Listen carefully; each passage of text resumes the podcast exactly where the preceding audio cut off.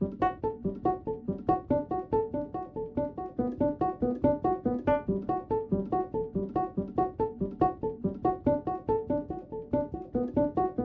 Trip en Occitanie.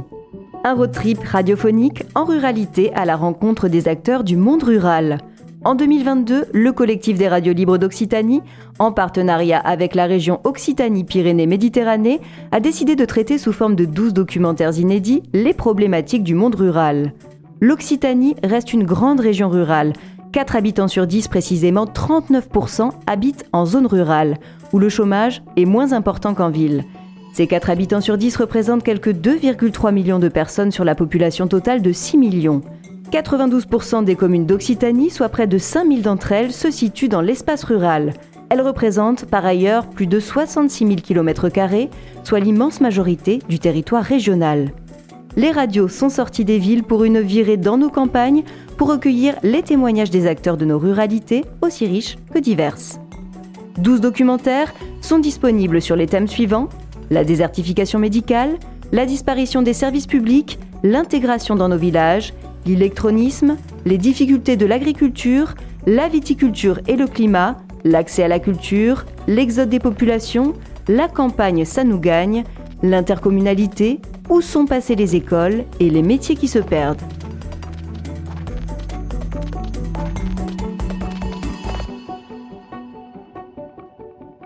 Aujourd'hui, les difficultés de l'agriculture. C'est un fait, la physionomie de notre territoire national est aujourd'hui encore très largement dessinée par son exploitation essentiellement agricole. Le territoire agricole occupe en effet 32 millions d'hectares sur les 55 que compte le territoire métropolitain. Si le nombre d'agricultrices et d'agriculteurs se réduit progressivement du fait du vieillissement de sa population et de l'augmentation des unités productives, l'écosystème d'emplois occupés ou induits par l'activité agricole reste extrêmement important. Au-delà de ces données économiques, une analyse plus sociologique montre combien les agriculteurs demeurent aussi très investis dans la vie de territoires ruraux. Dépositaires d'un héritage symbolique, ils s'investissent plus que la moyenne dans les activités locales de socialisation comme les associations ou les fonctions électives. Pour s'intéresser à ce vaste sujet, quoi de mieux que de partir en radio trip chez nos voisins avéronnais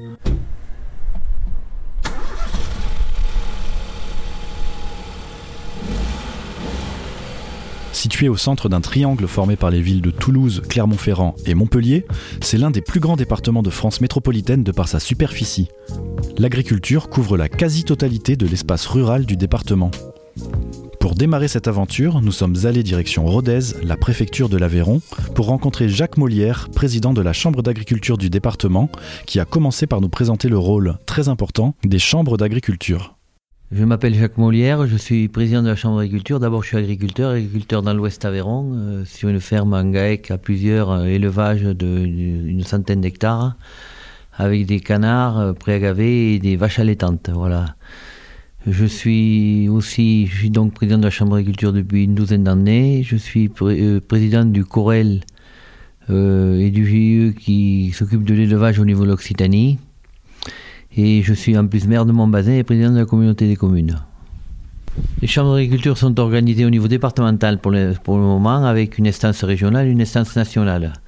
L'instance nationale s'appelle la PCA, les chambres d'agriculture nationales, qui pose le cadre et qui discute avec les ministères concernés, qui pose le cadre de la mission des de l'agriculture. La, région, c'est plus un, un, endroit où il y a de la coordination et puis il y a de la, de la mutualisation des services avec bien sûr euh, les instances régionales qui prennent de plus en plus d'importance et qui font qu'on doit être de plus en plus présent à la région, puisque les délégations, que ce soit de l'État, euh, notamment euh, sur la, région Occitanie, je rappelle que l'installation notamment est déléguée aux régions, la situation.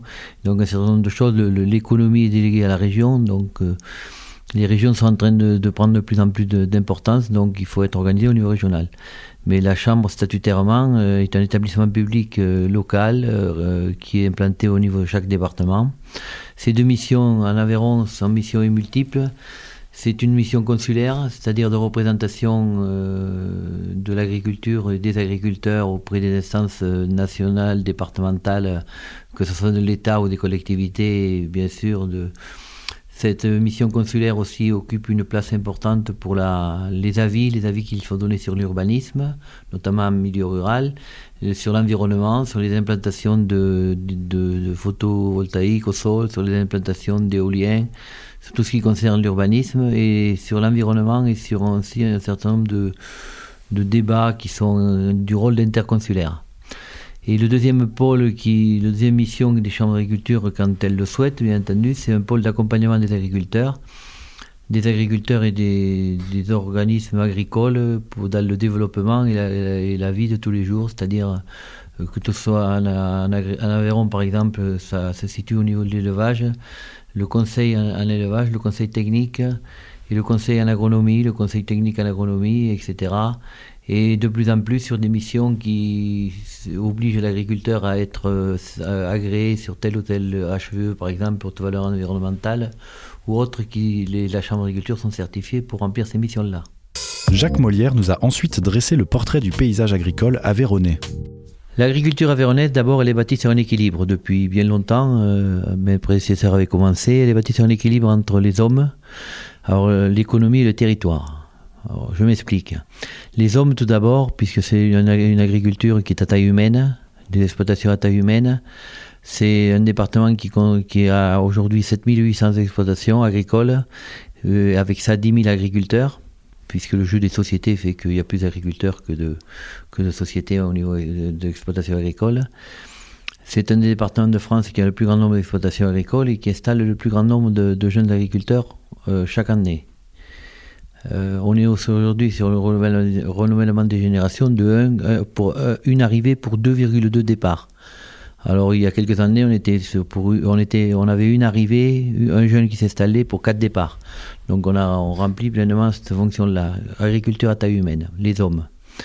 L'économie, l'économie, c'est la première économie du département qui pèse un tiers. L'agriculture et l'agroalimentaire dans ce département représentent un tiers du produit brut départemental à peu près euh, globalement un tiers des actifs, euh, si on, compte les emplois induits, un tiers, c'est-à-dire euh, l'agriculture et l'agroalimentaire, c'est 3 milliards et demi de chiffre d'affaires. Si je le compare par rapport à la région qui est 14 milliards de chiffre d'affaires, ça veut dire qu'un département comme le nôtre fait aujourd'hui 22% du poids économique en, agricole, en agriculture et en agroalimentaire de la région Occitanie. Un département sur, sur 13 fait un quart de la production d'Occitanie en agriculture et en agroalimentaire. Ce département est tourné essentiellement vers l'élevage, vers l'élevage à 90%. On y retrouve les trois laits, les de vaches, les de brebis et bien entendu avec le, roi des fromages qui est le Roquefort notamment, et les, les de chèvres qui est en fort développement aujourd'hui. On y retrouve une forte production de, de bovins allaitants, de bovins viande. Il y a une production porcine. Mais ce département aussi, depuis quelques années, s'est su se diversifier, notamment, et, tire sa force de certaines petites productions aussi complémentaires qui sont placées sous, on appelle ça des niches. Je rappelle aussi que le département de l'Aveyron est, euh, est devenu depuis euh, un ou deux ans le deux, ou troisième département bio de France, avec 10% des agriculteurs qui sont à l'agriculture biologique et 12% de la sol agricole. Le troisième point, c'est le, le territoire, l'économie euh, liée au territoire. La surface de ce département, c'est 520 000 hectares. C'est un des plus grands départements de France en termes de SAU. 80 000 hectares cultivés et le reste, euh, c'est-à-dire 80% de, la sol agricole est consacré à l'herbe, à la production d'herbe, qui en fait un département au niveau euh, économie environnementale très, très proche de, de la valeur euh, la plus haute, puisque l'ensemble des agriculteurs touchent les découpes-primes qui sont destinées à l'environnement dans ce département.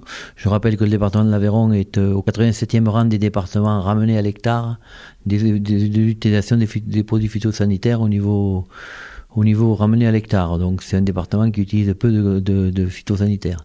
C'est un département qui a choisi de respecter les territoires.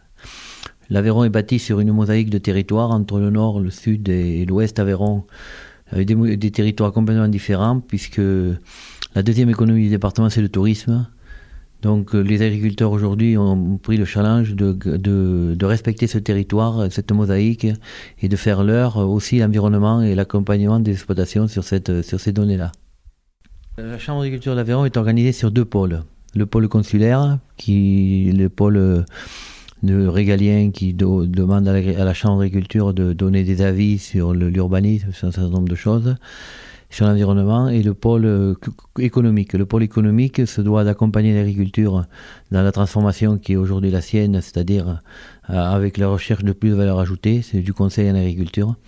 Sur le budget de la Chambre d'agriculture d'Aveyron, euh, 60, sur les 13 millions d'euros de, budget, 77 millions et demi viennent de la prestation de services et de l'accompagnement des exploitations agricoles, qui sont multiples sur la transition écologique, sur l'accompagnement technique des exploitations en bovin lait, en bovin viande, en ovin, sur euh, le chargement, sur l'agronomie. Je rappelle qu'il y a un développement aussi de, recherche. On est aujourd'hui avec le réchauffement climatique. On se doit de rechercher des nouvelles normes de, production au niveau fourragère qui respectent, qui re, qui se, se, se, permettent, qu'on permet de cultiver avec les, le, climat qui augmente et les fortes chaleurs. C'est-à-dire abandon des gramineux, par exemple, remplacement par des légumineuses qui tiennent sur, avec une pluie moins, moins importante à certaines périodes. Donc tout ça fait un certain nombre de données euh, liées au climat qu'il nous faut accompagner pour accompagner les agriculteurs et les conseiller dans ces éléments-là. L'Europe a connu, cet été 2022, une vague de chaleur dont le premier épisode a débuté dès la mi-juin, entraînant des températures records en France. L'Aveyron n'a pas été épargné par ce phénomène. J'ai tendance à dire que l'agriculture de ce département a eu la triple peine. Pourquoi la triple peine? La première peine, c'est euh, les charges de, au niveau énergie qui ont augmenté comme pour tous les agriculteurs de France. La deuxième peine, c'est le coût alimentaire. On a beaucoup d'animaux dans ce département. On est un département de premier cheptel au vin de France, par exemple. Donc il faut les nourrir et pour la nourrir, il faut des céréales. Les céréales notamment ont doublé, le prix des céréales a doublé à la tonne quasiment. Donc euh, le coût alimentaire de, nos animaux a doublé.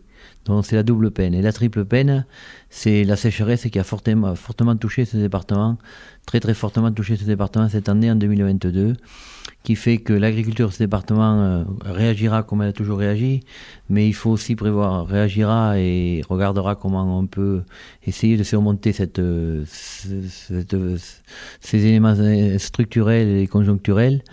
Mais euh, elle, doit aussi préparer l'avenir. Pour préparer l'avenir, je le disais à l'instant, c'est aussi avoir euh, pensé, euh, s'organiser avec euh, les fortes chaleurs qu'on retrouvera de plus en plus souvent et des étés secs qu'on va trouver, le manque d'eau.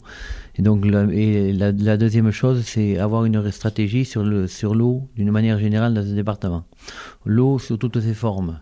Je ne vais pas rentrer l'eau potable, bien entendu, sécuriser le département en eau potable, l'eau pour l'irrigation des agriculteurs on est dans un département de semi-montagne, donc c'est pas des grosses retenues, c'est pas de l'irrigation sur les rivières qu'on va pouvoir faire, même si nos, rivières, le Lot, l'Aveyron et le Tarn, euh, sont importantes. Euh, vu le département qui est très accidenté, on ne pourra pas faire de l'irrigation comme on fait en plaine, mais on peut faire de l'irrigation à partir de petites retenues, de sécurité, de sécuriser. Quelqu'un qui a 50 hectares, s'il peut arroser 20 hectares euh, de maïs ou autre, ou de luzerne, il sécurise sa production. Donc il faut reprendre, repenser le développement de, l'eau sous, cette nature-là. Et, il y a une, une palisse qui dit que l'eau, quand elle tombe, il faut savoir la stocker.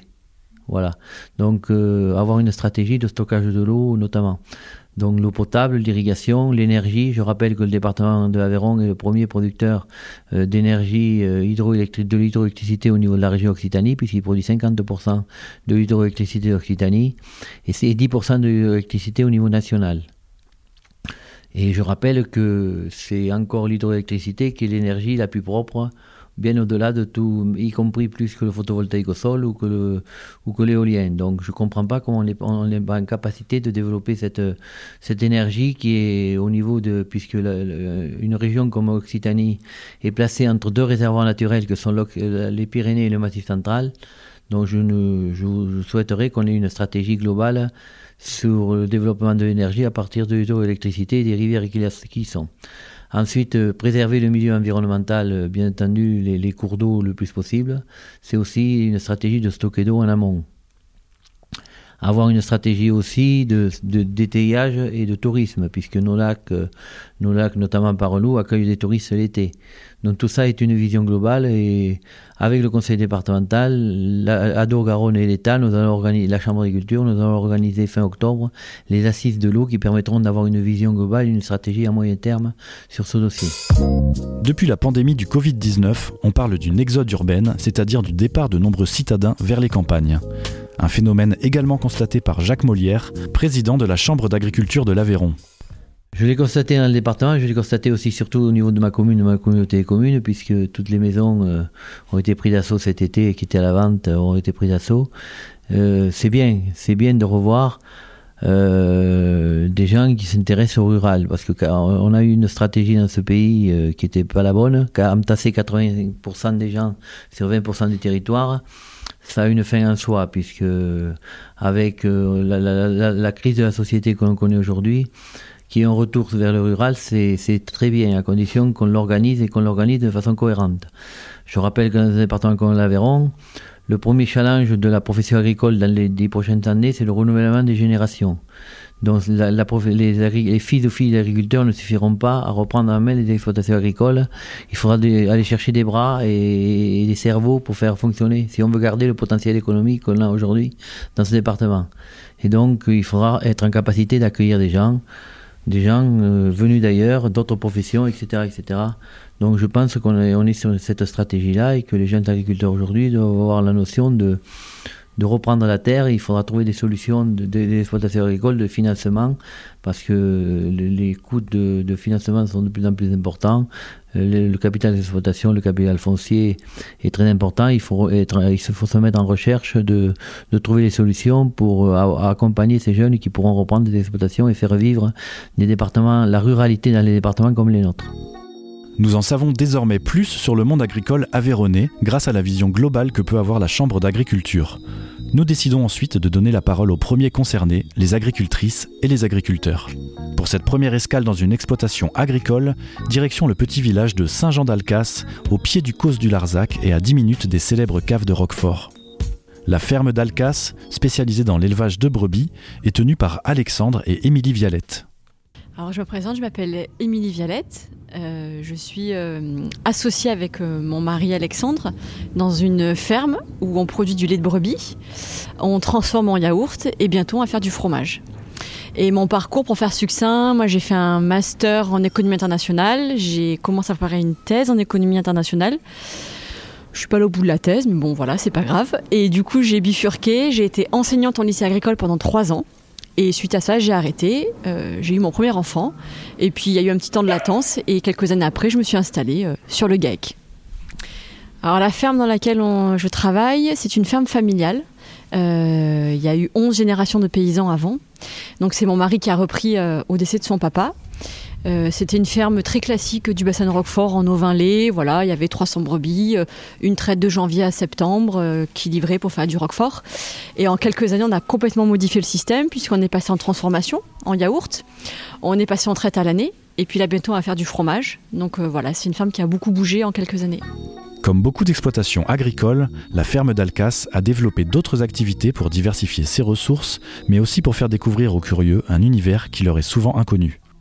Alors on a des activités annexes. Euh, on a commencé par mettre une roulotte pour faire de l'hébergement à la ferme. Ça, ça a démarré en 2015. Euh, on l'a fait pour des raisons euh, d'envie de partager, de rencontrer du monde. Parce que quand on est sur une ferme, on part pas trop en vacances. Donc c'était plutôt l'idée que les gens viennent nous voir. Donc on a commencé par ça. En même temps, on a fait des visites de ferme. Puis le temps a passé. On a un petit peu, on va dire, mieux organisé les visites dans le sens où maintenant on est ouvert tous les soirs de l'année, en traite ouverte avec un accès libre et gratuit. On a aménagé du coup la salle de traite et euh, l'espace pour que les gens puissent naviguer. Et là, donc, on va faire une fromagerie et attenant à cette fromagerie, on va faire un grand espace d'accueil. Donc, on va avoir une très grande salle qu'on mettra à disposition pour tout ce qui est du séminaire d'entreprise, de la location de salle. Et à terme, je pense que nous-mêmes, on fera des formations. Euh, sur notre domaine et j'aimerais que des gens puissent venir faire de la formation ici euh, dans des thèmes qui nous plaisent. Donc on, clairement, on a vraiment étoffé l'offre de services à côté de la production. Euh, cette, volonté d'amener du service et de faire venir les gens, c'est euh, en effet pour euh, leur témoigner de nos pratiques, de ce qu'on fait, leur permettre de se rendre compte, être inspirant aussi pour eux, parce qu'on l'a vu avec le Covid, il y a beaucoup de gens qui se posent des questions. Donc c'est un, voilà, c'est un moyen de leur faire toucher du doigt ça. Et puis, je ne vais pas vous cacher aussi qu'aujourd'hui, produire à manger, c'est quand même de plus en plus difficile, particulièrement dans l'élevage. Donc moi, je crois que l'agriculture de demain, elle est associée à du service. Donc euh, clairement, c'est un moyen d'amener aussi euh, de la valeur ajoutée extérieure sur la ferme, en fait. Agriculture biologique, Déméter, biodynamie, on entend souvent ces termes sans savoir exactement ce qu'ils signifient. Émilie Vialette nous a éclairé sur ces différentes méthodes de production et labels. Alors l'agriculture biologique, ça je pense que c'est assez euh, clair pour tout le monde. Absence de d'engrais euh, chimiques, absence de pesticides, euh, bien-être animal, etc. Donc avec un contrôle par le cahier des charges et le label bio. la biodynamie, puisque le label Déméter, c'est le label de la biodynamie, c'est une approche encore plus, plus stricte, ou à la fois plus stricte et plus... C'est différent. En gros, c'est produire avec une conscience qu'il y a d'autres éléments qui rentrent en compte dans la production, tels que les rythmes lunaires. Donc on va vraiment faire attention euh, au jour, euh, au rythme de la lune. Euh, après, il y a des choses très techniques en termes de des jours fruits, des jours feuilles. Voilà, il y a tout un, calendrier lunaire dont on va tenir compte dans nos pratiques. Après, il y a des choses très concrètes qu'on doit faire, c'est-à-dire passer des préparations sur le sol, de la bouse de corne, de la silice. Donc ça, c'est très technique. Après, nous, euh, sur les animaux, on n'a pas le droit de leur couper les queues, ce qui se fait dans d'autres élevages. Euh, et après, on a une contrainte au niveau de l'autonomie alimentaire sur la ferme, puisqu'on doit produire 80% de l'alimentation. Donc en fait, c'est vraiment une agriculture qui ne peut pas être autrement que liée au sol. On ne peut plus faire de hors-sol. J'ai envie de dire que c'est une agriculture euh, très traditionnelle comme on faisait avant, c'est-à-dire de la polyculture, polyélevage, avec un ancrage sur la ferme dans laquelle on est. Mélomane dans l'âme, les brebis de la ferme d'Alcas ont même droit à une playlist musicale personnalisée. Bah, il y a plusieurs raisons au fait de mettre de la musique dans la bergerie. Euh, très pragmatiquement, ça permet aux brebis d'être habituées à avoir un fond sonore. Donc quand on rentre, et vous l'avez pu le voir quand on est arrivé dans la bergerie, elles sont pas parties en courant. Et puis après, voilà, c'est aussi une manière de, mettre des bonnes ondes. on le sait, changer nos méthodes de consommation est une priorité pour soutenir nos agriculteurs. Ben, je pense que déjà, euh, faire le plus possible attention à ce qu'on achète, où on l'achète. Euh, clairement, euh, privilégier euh, un achat en direct pour l'agriculteur, c'est de la marge en plus. Donc évidemment, tout ce qui est les circuits courts et, acheter auprès des producteurs, en fait, ça c'est le premier levier parce que c'est ce qui fait que nous, on peut vraiment gagner notre vie, en fait. Outre la canicule, je pense que le plus gros enjeu qui va se passer pour l'agriculture, c'est la transmission des fermes. Aujourd'hui, il y a de moins en moins d'éleveurs de brebis qui font du lait en particulier. Là, ils ont euh, les volumes de lait qui baissent, le nombre de points de livraison qui baisse. Et autant avant, il y avait un, regroupement en fait des structures qui grossissaient, mais là, il y a même clairement moins de structures. Donc, c'est trouver des repreneurs, redynamiser le métier, parce qu'en fait, le risque, c'est qu'à terme, je vous, vous parle pas demain, hein, mais il y en ait plus. Donc comment faire en sorte d'attirer encore des jeunes et une fois qu'ils sont attirés, d'arriver aussi à travailler ensemble. Parce que moi, pour le coup, je suis ce qu'on appelle une hors cadre. Moi, je ne viens pas de cette ferme, j'ai été à rajouter. Et quand bien même c'est mon mari, c'est mon conjoint et je l'aime, etc., trouver sa place sur une ferme familiale, c'est pas simple. Donc nous, on avait encore ce lien de cœur, mais quand on vient de l'extérieur, euh, c'est tout un enjeu aussi. Euh, alors moi, j'avais envie de rajouter que moi, je viens d'une famille euh, qui a vécu à la ville. Euh, j'étais habituée à voir un cinéma à un quart d'heure de chez moi. Donc j'ai vraiment découvert ce que c'était que la ruralité, c'est-à-dire vraiment être un peu voilà loin des toutes premières nécessités. Et j'ai envie de dire que il y a beaucoup une image un peu idyllique autour de la ruralité, avec tout ce retour là après le confinement, de retour à la terre, retour à la campagne, etc que la ruralité, c'est à la fois euh, c'est fantastique et en même temps, c'est pas toujours facile au quotidien.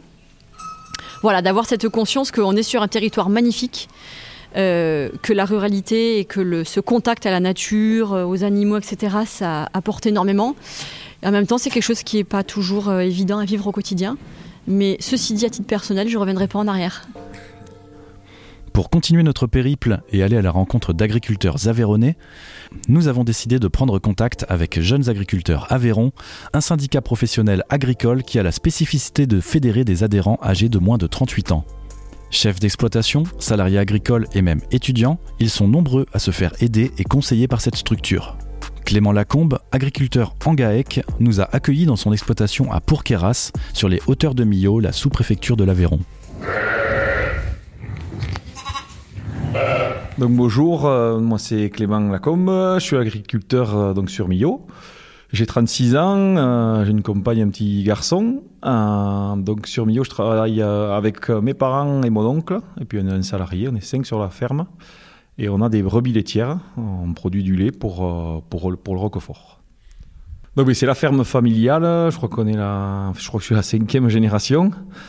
Et euh, j'ai pris la suite. Euh, enfin, je travaille avec mes parents qui vont prendre la retraite euh, l'année prochaine et mon oncle. donc, je vous disais, on a des brebis laitières, c'est la production principale. ici, on est sur les Cosses, sur les la région des Grands Cosses. C'est vraiment la production typique. Les brebis, elles sont adaptées parce que c'est des, des, sols assez peu profonds, calcaires. C'est très séchant l'été. Donc, on est habitué aux périodes de sécheresse.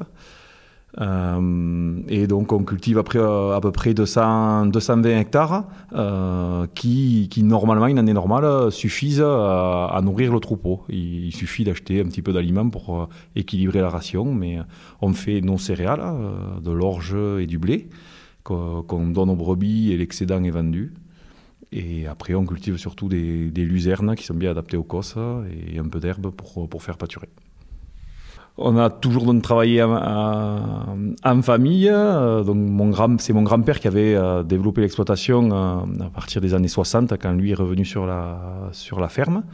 il s'était déjà à l'époque associé avec trois voisins pour faire un GAEC, la forme sociétaire qu'on a actuellement parce que ben, à cette époque-là, il avait envie de se développer et de, pouvoir travailler, mais avoir un peu de temps de libre. Et avec trois voisins qui étaient le même cas que lui, ils avaient euh, construit la bergerie là, qui, est, qui est à côté de, vous. Là. Et, du coup, après, quand mon père est revenu sur la ferme, c'est là que c'est revenu carrément en, famille. Hein. Euh, mais euh, mon père et mon oncle ne sont pas partis chacun de leur côté, ils sont restés sur la, ferme familiale. Et moi, quand je suis arrivé, j'avais travaillé un peu à l'extérieur pour voir autre chose. Et puis, je suis revenu faire assez naturellement après, c'est quelque chose qui va évoluer euh, incessamment sous peu, puisque je vous disais, mes parents prennent la retraite euh, fin 2023. Et notre salarié donc, est intéressé pour euh, s'associer avec nous, devenir associé. Et puis on a aussi un jeune euh, qu'on connaît qui, qui, va venir travailler avec nous l'année prochaine et si tout va bien, le remplacer. Donc le côté famille, exclusivement familial va, va, s'élargir puisqu'on a intégré donc, des hors cadres familiaux, comme on dit. Mais bon, c'est pour le bien de la structure qu'on puisse continuer à, ben, à travailler euh, comme, on est actuellement. Moi, j'ai envie de dire qu'on ouais, défend, surtout dans l'Aveyron, une, agriculture euh, mais de type familial. Ça ne veut pas dire travailler qu'en famille. Ça veut dire enfin, à échelle humaine, c'est-à-dire euh, garder voilà, des, exploitations que, il faut que ce soit, la priorité, il faut que ce soit vivable, hein, soit viable, pardon, c'est-à-dire qu'on puisse gagner notre vie faut que ce soit vivable. Ça, c'est l'aspect social, c'est très important. C'est-à-dire qu'on puisse arriver à se dégager euh, un petit peu de temps de, euh, temps libre, euh, prendre un week-end sur deux, quelques vacances. Ça, c'est très important. Et puis après, la taille humaine, c'est important pour ben, la succession chaque fois. Si, si c'est trop important, c'est difficile à transmettre et du coup, ça peut, ça peut, peut empêcher les, exploitations de perdurer. S'il y y a trop de foncier à reprendre, des choses comme ça. Et ça, ouais, ça c'est des choses qui sont importantes. Après, ici, euh, ben, l'Aveyron, c'est euh, un département d'élevage par excellence. Euh, euh, on est le premier département moutonnier de France. ici, c'est le pays de Roquefort. C'est, le Roquefort, c'est une AOC. voilà, qu'on est attaché quand même à, une production de, qualité. On fait du mieux qu'on peut, quoi, mais c'est voilà, ça, c'est des choses qui nous sont chères. Quoi. L'exploitation de Clément Lacombe a aussi subi les effets de la canicule de cet été 2022. Ben oui, euh, les, vagues de chaleur et de canicule se sont succédées. Alors nous, on est quand même habitués hein, sur, le, hum, sur le COS aux, périodes de sécheresse et au manque d'eau. Euh, on a eu quand même une chance parce qu'on a eu un gros orage euh, fin juin qui nous a à peu près sauvés. Mais, mais c'est vrai que en fait, les, les, successions de périodes chaudes enfin, on fait que ça, ça affecte les brebis. On peut les sortir vraiment que de bonne heure le matin. Après, dehors, elles peuvent pas rester au pâturage, il fait trop chaud. donc, un peu moins de production. Et puis, c'est sûr que sur l'état des stocks, ça va s'y connaître. alors ici, on travaille avec, beaucoup avec du report de stock. L'année dernière avait été très bonne. Donc, avec l'équilibre cette année qui avait, qui avait moins, avait moins de stock, ça, euh, ça devrait le faire. Euh, il, faudra acheter, mais euh, c'est pas catastrophique. D'autres régions du département sont vraiment en souffrance. Je pense vraiment au sud d'Aveyron, à l'extrême sud. Et voilà, ce qui nous, nous inquiète, c'est la succession. Quoi. On vient de passer une dizaine d'années, les années 2010, qui étaient assez favorables mais les années 2000 avaient été très très sèches et là voilà c'est ce qui est très dangereux pour nous quoi la succession d'années sèches et ça, après, euh, c'est amené peut-être à arriver. Quoi. Mais la météo n'est pas la seule difficulté que rencontrent les agriculteurs avéronnais. Dans certains secteurs, c'est même la faune elle-même qui peut créer des problèmes aux solutions pas toujours évidentes. Nous, enfin, par ici, c'est euh, voilà, c'est le risque majeur, on va dire. Euh, il y a des zones, des zones du COS assez extensives où il y a, y a de l'élevage au viande qui fait face pas mal à la prédation, enfin, notamment avec le loup. Euh, et parfois les vautours qui, qui viennent euh, perturber les troupeaux, on va dire. Ça, c'est un peu dommage parce qu'en fait, c'est bien parce qu'on réintroduit des animaux euh, sauvages. Mais parfois, je ne sais pas si c'est qu'on s'en occupe pas assez ou quoi, s'ils viennent perturber et, enfin, embêter nos animaux qu'on essaye d'élever le mieux possible. Je pense à des élevages sur, le, sur l'Arzac, par exemple, qui sont totalement en plein air. Vraiment, c'est vraiment de l'agriculture. Enfin, on peut pas faire plus naturel, mais si on est obligé de rentrer les troupeaux parce que euh, voilà, s'il y a le loup qui guette ou, ou après les, vautours des fois qui viennent euh, perturber l'abreuvement des bêtes, ça, c'est il faudrait qu'on arrive voilà, en bonne intelligence. je pense qu'il peut y avoir une cohabitation, mais euh, voilà, il ne faut pas que ça se fasse au détriment de, l'élevage parce que les éleveurs sont là aussi pour, ben, pour gagner leur vie et, et, nourrir les gens quand même. Donc, voilà, c'est un peu des, difficultés qu'il y a dans le secteur, enfin, sur le département que je vois, moi. Quoi. Enfin, le loup, nous, on n'est pas affecté ici parce qu'on est trop proche de, de, Millau où il y a l'autoroute qui est à côté. Mais sur, sur l'Écosse, ouais, quand même, ça se développe. Quoi. Et, les vautours, oui, euh, les vautours. Et on a l'impression que euh, quand on les voit, nous, ça peut. Enfin, c'est eux arriver qui viennent attaquer une bête morte, euh, qui est, par exemple, une, bête qui aura mangé trop de luzerne, qui peut, on dit qu'elle gonfle, c'est-à-dire elle va manger, manger et s'empoisonner, en fait, s'intoxiquer. s'étouffer. Et cette bête-là, si on n'est pas vigilant, si les vautours sont dans le coin, ils la sentent, ils peuvent venir la manger. Bon, elle est morte, c'est pas grave. Mais quand on voit le nombre qui viennent, on se dit, mais ils sont affamés, c'est pas possible. Quoi. Donc là, je pense qu'il y a à faire. Quoi. Soit il faut réguler la population pour qu'ils aient quand même assez à manger, ou, je sais pas, ou leur donner à manger, je sais pas. Mais... C'est notamment pareil, enfin, un, voisin sur Saint-Georges de Lusançon, la commune voisine, qui a été embêtée, ces, vaches, en fait, euh, avaient peur d'aller, elles sont en extérieur tout le temps, elles ne pouvaient pas aller à, l'abreuvoir, boire, de, boire l'eau, parce que les vautours venaient, euh, en fait, avaient pris l'habitude de venir et s'y baigner s'y, boire. Et après, là, l'eau, elle est souillée, parce que bon, les vautours, ça, ça mange quand même que la charogne, donc c'est, c'est pas très propre. Le problème du renouvellement et de la transmission de ces métiers agricoles est récurrent, et Clément Lacombe nous a donné son point de vue sur ce sujet. La difficulté, si, enfin, qu'il y a dans le métier, c'est la transmission des exploitations, et c'est là qu'il faut qu'on progresse, puisque mais euh, avant, enfin, il y, a, il y a 50 ans, ben voilà, tu étais un garçon et l'aîné de la famille, et ben tu reprenais la ferme, c'était comme ça. Là maintenant, euh, heureusement que c'est plus comme ça parce que c'est un métier quand même qu'il faut faire euh, par passion, sinon, sinon tu le fais pas. Et il faut le faire par conviction. Donc, euh, si voilà, dans une famille, eh ben, il y a un garçon ou une fille, parce qu'heureusement qu'il y a des agricultrices aussi, eh ben, qui veut pas reprendre, eh ben, voilà, il faut se tourner vers l'extérieur. Alors, je disais le terme hors cadre familial, c'est-à-dire quelqu'un qui n'est pas issu, qui n'a pas des parents spécialement agriculteurs, mais qui est intéressé par le métier. Mais c'est vers ces gens-là qu'il faut qu'on se tourne et leur montrer que voilà, il y a, y a, de quoi faire, il y a, y a, des structures qui tournent bien, il y a la possibilité de travailler en association, comme la forme euh, qu'on travaille nous en GAEC. Mais ça permet de, partager les décisions, de, partager le travail, euh, les investissements et donc les risques et de pouvoir se remplacer. Quoi. Euh, enfin, nous, on arrive à s'organiser, d'avoir un week-end sur deux, partir 15 jours l'été en vacances, l'hiver aussi, un peu. Donc, voilà, il faut qu'on évolue et qu'on montre euh, l'image positive du métier qui est. Euh, euh, voilà, il n'y a pas que. Y a, certes, on a dit, il y a des aléas climatiques, on travaille avec du vivant, mais il y a quand même, pour moi, de quoi encore bien travailler en agriculture. Le GAEC, Groupement agricole d'exploitation en commun, est une société civile agricole de personnes permettant à des agriculteurs associés la réalisation d'un travail en commun dans des conditions comparables à celles existant dans les exploitations de caractère familial. C'est un fonctionnement qui revient régulièrement de nos jours dans les exploitations agricoles. En fait, ouais, donc c'est euh, c'est comme une entreprise où on est euh, associé, à part égale ou pas. On choisit, euh, voilà, chacun a une part de capital, ça peut être équilibré ou pas. Et après, on se partage le résultat, équilibré ou pas. C'est pareil, il y a une clé de répartition. Et, à l'intérieur, voilà, on essaye de, de, de partager les décisions et le travail. Et c'est une forme qui s'est énormément développée euh, ouais, dans la production au lait. Euh, et sur le département, elle est quand même majoritaire. hein. On, est, quand on installe, euh, on installe 140 jeunes à peu près chaque année. Il y en a euh, entre deux tiers et, et trois quarts qui s'installent sous forme de GAEC. Quoi.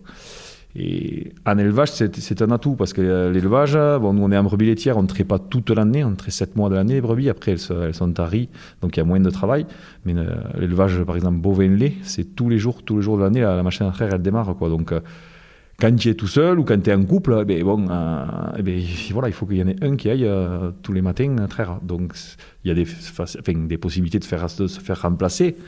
Euh, mais bon, c'est vrai, quand on est à plusieurs, eh bien, on peut, euh, en s'organisant, essayer que le week-end, eh bien, euh, quand il y a l'astreinte, le boulot minimal à faire, eh bien, y être la moitié, quoi, ça, ça suffit. Quoi. Qu'est-ce que Jeunes Agriculteurs Aveyron Comment ce syndicat tourné vers la jeunesse fonctionne-t-il? Clément Lacombe est bien placé pour nous expliquer son fonctionnement. Eh bien, bon, j'en ai été responsable pendant quelques années, maintenant je suis simple adhérent. Euh, ben, c'est le syndicat des, des jeunes, je crois qu'on peut y adhérer jusqu'à 37 ou 38 ans, je sais plus, ça a changé euh, il y a- a peu. Et euh, ben, la préoccupation principale, justement, des agriculteurs, le sujet majeur des jeunes agriculteurs, c'est le renouvellement des générations, l'installation et la transmission des exploitations, l'installation des, des jeunes. Et, voilà, donc ils essayent de, ben, de travailler à, à comment mettre en relation euh, des jeunes qui auraient des projets, euh, qui n'ont pas spécialement de structure, avec des, des gens qui sont en voie de cessation d'activité, essayer de, voir si- s'ils peuvent pas s'entendre entre eux, la promotion du métier, euh, qui est de leurs euh, sujets phares. Et puis après, tout ce qui est défense, voilà, quand on, quand on s'installe, euh, euh, voilà, on est formé euh, pour le métier, soit par son parcours scolaire, soit par euh, des, des formations qui sont proposées.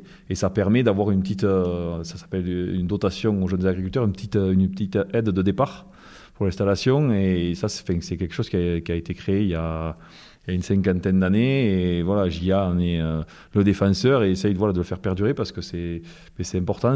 Tous les métiers ne le font pas. Et même si c'est pas très significatif par rapport à une carrière, c'est pas rien. Quoi. Et on défend voilà, ce type, ces installations-là et ces aides-là. Et après, d'autres sujets que. Voilà, après, les, sujets syndicaux pour défendre aussi les agriculteurs. Euh, on travaille aussi euh, euh, avec nos aînés en bonne intelligence. et on arrive à s'allier pour, certains, sujets. Avec la crise de l'inflation, le pouvoir d'achat est le premier sujet de préoccupation des Français en 2022. 54% des sondés se disent soucieux à ce sujet, toutes catégories sociales confondues. Une difficulté pour l'agriculture et les circuits courts, concurrencés par la grande distribution et des produits plus accessibles financièrement. Le Roquefort, c'est un produit euh, de qualité. Euh, donc, comme tous les produits de qualité, et, je pense aussi aux, produits en agriculture biologique, par exemple, euh, ben, le pouvoir d'achat des gens, il n'est pas extensible. Mais il faut quand même que notre, nos produits soient payés à leur juste valeur. Nous, nos charges elles augmentent et donc les prix sont amenés à augmenter. Enfin, nous, on espère que notre prix de lait va augmenter. Mais il faut arriver à trouver un juste milieu parce que c'est sûr c'est un frein pour le, le- fait qu'un produit cher, mais il est peut-être moins acheté. Euh, après, je pense que les, gens aussi euh, doivent avoir un raisonnement d'arriver à acheter euh, peut-être euh, plus raisonné, moins, euh, moins en quantité, mais peut-être se faire plus plaisir euh, avec du produit local ou sous label. Euh, peut-être à manger moins souvent, mais, euh, mais quand même voilà, privilégier la, qualité. Après, euh, c'est quand même c'est quand même emblème et même s'il s'en vend un peu moins, heureusement qu'on ne fait pas que ce fromage-là. Il y a, d'autres fromages, euh, fromages pour salade qui marchent énormément, des, des, fromages à pâte molle aussi. Heureusement que oui, qu'il y a ces produits c'est pas des produits bas de gamme hein, parce que c'est quand même du lait. c'est le même lait. Hein, on, a tous le même cahier des charges et même si notre lait il fait pas du roquefort, il, a les mêmes normes. C'est du lait cru euh, au départ, enfin qui au départ peut être du lait cru et peut être euh, transformé en roquefort. Ça peut devenir un problème, mais bon, il y a, euh, d'autres transformations qui peuvent nous, permettre aussi d'avancer et gagner quand même notre vie. Toujours conseillé par jeunes agriculteurs Aveyron, nous nous sommes rendus au GAEC d'Opiac à Camarès, dans le sud Aveyron, pour terminer notre radio trip. Surnommé le Far West Aveyronnais, on y trouve les rougiers de Camarès, paysage à la terre rougeâtre. Le GAEC d'Opiac se trouve dans les hauteurs, au pied des éoliennes. Nous y avons rencontré Nicolas Fangeau, gérant de l'exploitation, aux côtés de son cousin.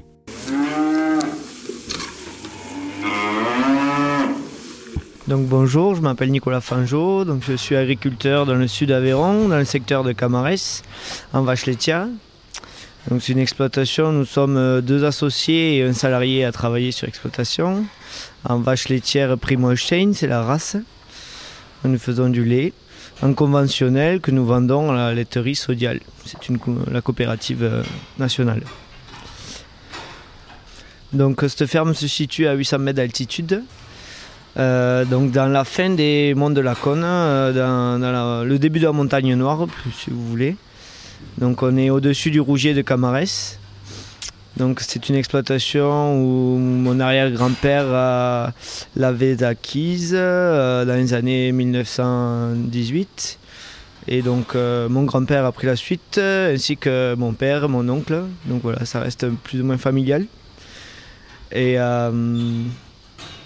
et donc, euh, je me suis installé en 2015 avec euh, mon cousin qui s'est installé deux ans plus tard, ainsi qu'un troisième associé qui, est parti pour des raisons familiales. Et donc, nous avons commencé euh, notre parcours d'installation à trois, donc trois jeunes agriculteurs. Alors, on voit de plus en plus des, des situations hors cadre. Donc, étant président du du syndicat Jeunes Agriculteurs dans le sud Aveyron, dans le canton hein, du, sud Aveyron, président du canton. Euh, ben on, pousse, on tend à, favoriser les installations de, jeunes agriculteurs hors cadre, voilà, pour, euh, parce que c'est pas pas évident de se lancer dans l'agriculture quand on ne connaît pas le milieu. Et c'est vrai qu'on a davantage d'installations dans le cadre familial parce que c'est un travail particulier où quand on est né dedans, on, plus facilement, euh, on y est plus facilement euh, voué à faire cette profession. C'est tout simplement ça. Déjà, on a une manifestation dans le sud d'Aveyron, c'est euh, une manifestation agricole. Donc ça s'appelle la Foire de printemps à Saint-Afrique, où là déjà ben, on se met un peu en avant, les jeunes agriculteurs, en faisant euh, un week-end festif autour de l'agriculture avec euh, des tracteurs en exposition, ainsi qu'une buvette, des stands autour de l'agriculture et un repas. Et donc ça nous met un peu en avant par rapport aux jeunes qui voudraient rentrer dans le syndicat et donc créer un tissu vraiment autour de professionnels. Et donc nous, après, on peut les aider au niveau, une fois qu'ils sont adhérents, on peut leur faire découvrir l'organisation en, les invitant à des réunions, par exemple, pour leur montrer comment ça fonctionne. Et s'ils veulent adhérer, après, on les couvre juridiquement, on les aide sur le parcours d'installation, et ainsi qu'au niveau foncier, euh, parce qu'on a, on a plusieurs responsables fonciers qui sont en lien avec la SAFER qui permettent de trouver des terres euh, où les jeunes pourraient préempter, euh, voilà, qui seraient prioritaires sur des terres agricoles. Donc ça, c'est des, moyens de, levier pour aider les jeunes. Le GAEC d'Opiac a également été impacté par l'été caniculaire de 2022 et surtout par l'important manque de pluie. Alors ben, ça a touché tout le, toute la France. Hein plus ou moins, euh, plus ou moins grave quoi, au niveau de la sécheresse. Nous, c'est vrai qu'ici, on a pris, euh, depuis le mois de mai, on a pris 80 mm, donc c'est très peu. Euh, et, on en a souffert. Ben, on, a dû, on a dû acheter de, de l'alimentation pour les vaches laitières. car on n'aura pas fait les stocks habituels pour nourrir le troupeau. Quoi. Donc il va falloir orienter le nombre d'animaux sur, sur l'année aussi pour éviter de trop consommer. Et on a dû acheter à peu près 17 000 euros d'alimentation pour nous cette année, alors que d'habitude on n'en achète pas. Donc voilà, c'est un ordre de prix qui, correspond à l'exploitation, donc ça, dépend des exploitations. Mais c'est euh, une réelle inquiétude pour cette année-là, en espérant qu'il n'y en ait pas euh, une, après celle-là. On sait que, le climat change et même si c'est euh, à une échelle peut-être de, plusieurs générations, il y a quand même des changements par rapport déjà à mes grands-parents ou à mon père. Donc euh, sur la gestion de l'eau euh, euh, déjà et ainsi que le choix culturel qu'on peut faire sur pour nourrir les animaux. Quoi. Quelle implantation de, végétaux nous allons mettre sur nos champs qui peuvent correspondre voilà, aux besoins d'eau qu'elles peuvent avoir et les animaux, ce qu'ils peuvent aussi consommer. Donc oui, tout ça, ça en fait partie. Et, si vraiment, euh, voilà, au futur, dans le futur, est-ce que la production laitière dans le sud Aveyron euh, sera toujours euh, bien judicieuse? C'est pas dit. Le manque de main-d'œuvre, le changement climatique, pour Nicolas Fangeau, ce sont des problématiques auxquelles ils doivent déjà faire face. Alors dans l'Aveyron, c'est vrai que j'ai du mal à m'exprimer pour le département parce qu'il est très grand, très varié au niveau de son territoire. Sur le canton où je suis, euh, c'est quand même très rural. Euh, et donc on peut, on peut avoir des problèmes oui, de, main-d'œuvre. Donc euh, trouver des salariés agricoles sur le secteur, c'est compliqué. J'en ai même moi même fait l'expérience puisque j'ai cherché un salarié agricole quand mon associé est parti. Donc ça, ça peut être une problématique. Après, euh, la problématique, ça va être, voilà, c'est vrai, euh, climatique, parce que ça reste euh, dans le sud d'Aveyron, on est quand même un endroit plutôt sec. Et donc, c'est pour ça qu'il y a beaucoup de vaches, de brebis laitières. C'est un secteur brebis laitières, parce qu'il y a Roquefort, bien sûr, mais c'est aussi un animal qui est quand même mieux approprié au territoire. Une autre inquiétude des potentiels futurs agriculteurs est de manquer de temps libre. Pour contrer cela, Nicolas Fangeau nous a expliqué le fonctionnement et fait la démonstration d'un incroyable robot de traite. L'objectif d'être à plusieurs sur l'exploitation, c'est de nous dégager du temps libre. Et donc euh, on a automatisé l'exploitation euh, de plusieurs manières, dont euh, surtout la, la, partie traite qui est, robotisée. Donc c'est deux robots de traite, les lits. Et donc ça permet de nous dégager du temps, d'être plus technique sur, sur notre production euh, et, donc moi, c'est vrai que j'ai toujours aimé avoir euh, une vie professionnelle euh, bien remplie, mais une vie privée aussi. Et donc je suis impliqué dans le comité des fêtes du village. Je suis impliqué dans le sport, dans les associations sportives autour de moi. Je fais de la musique aussi. donc c'est vrai que c'est important pour moi et pour, pour mon associé aussi.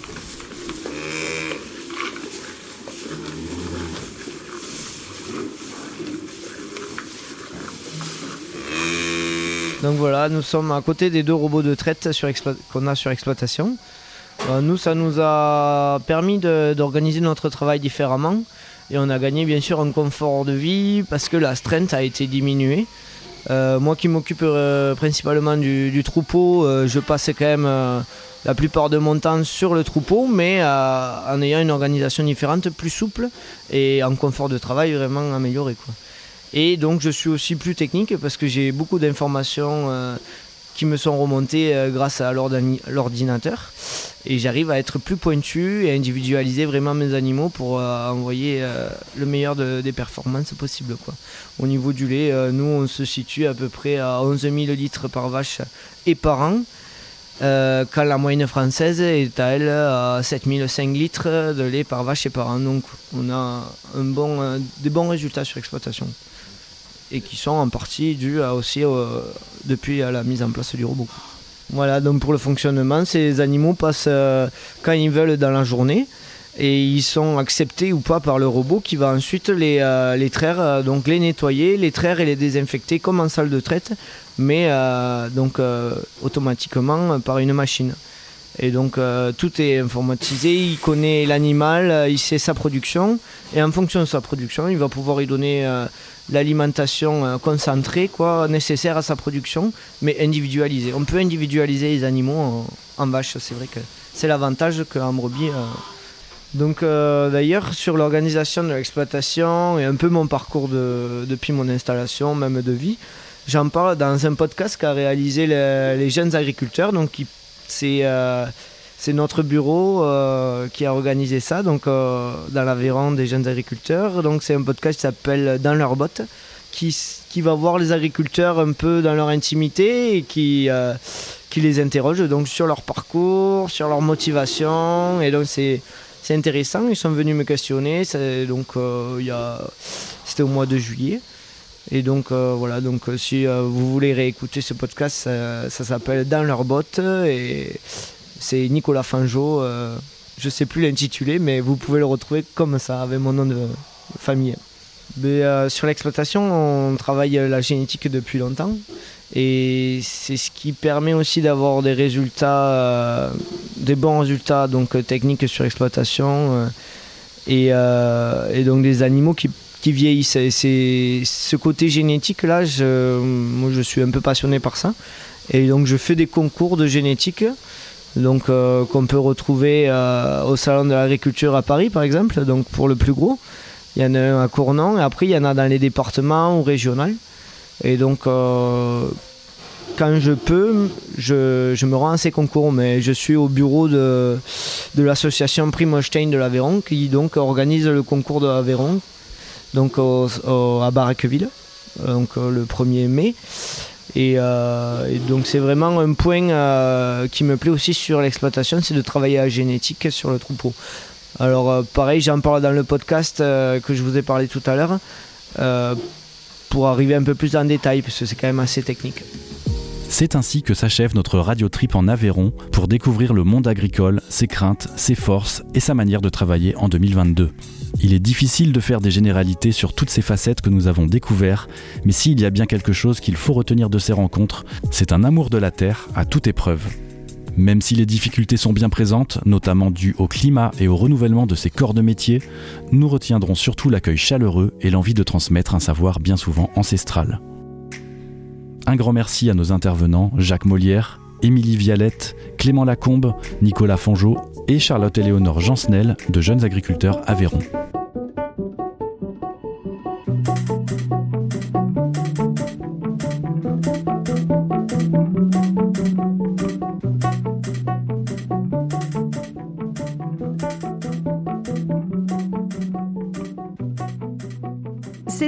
Radio Trip en Occitanie, un road trip radiophonique en ruralité à la rencontre des acteurs du monde rural. Les radios du CRLO ont quitté leur département de diffusion pour aller à la rencontre de nos campagnes afin que ces acteurs puissent s'exprimer sur les difficultés mais aussi les réussites de cet arrière-pays qui doit faire face aux mouvements de la société et les difficultés qu'elle provoque. Mais le monde rural ne s'en laisse pas compter et trouve des réponses avec l'engagement de ses citoyens et de sa population de façon exemplaire. Radio Trip en Occitanie, une série de 12 documentaires proposés par les radios du CRLO en partenariat avec la région Occitanie-Pyrénées-Méditerranée.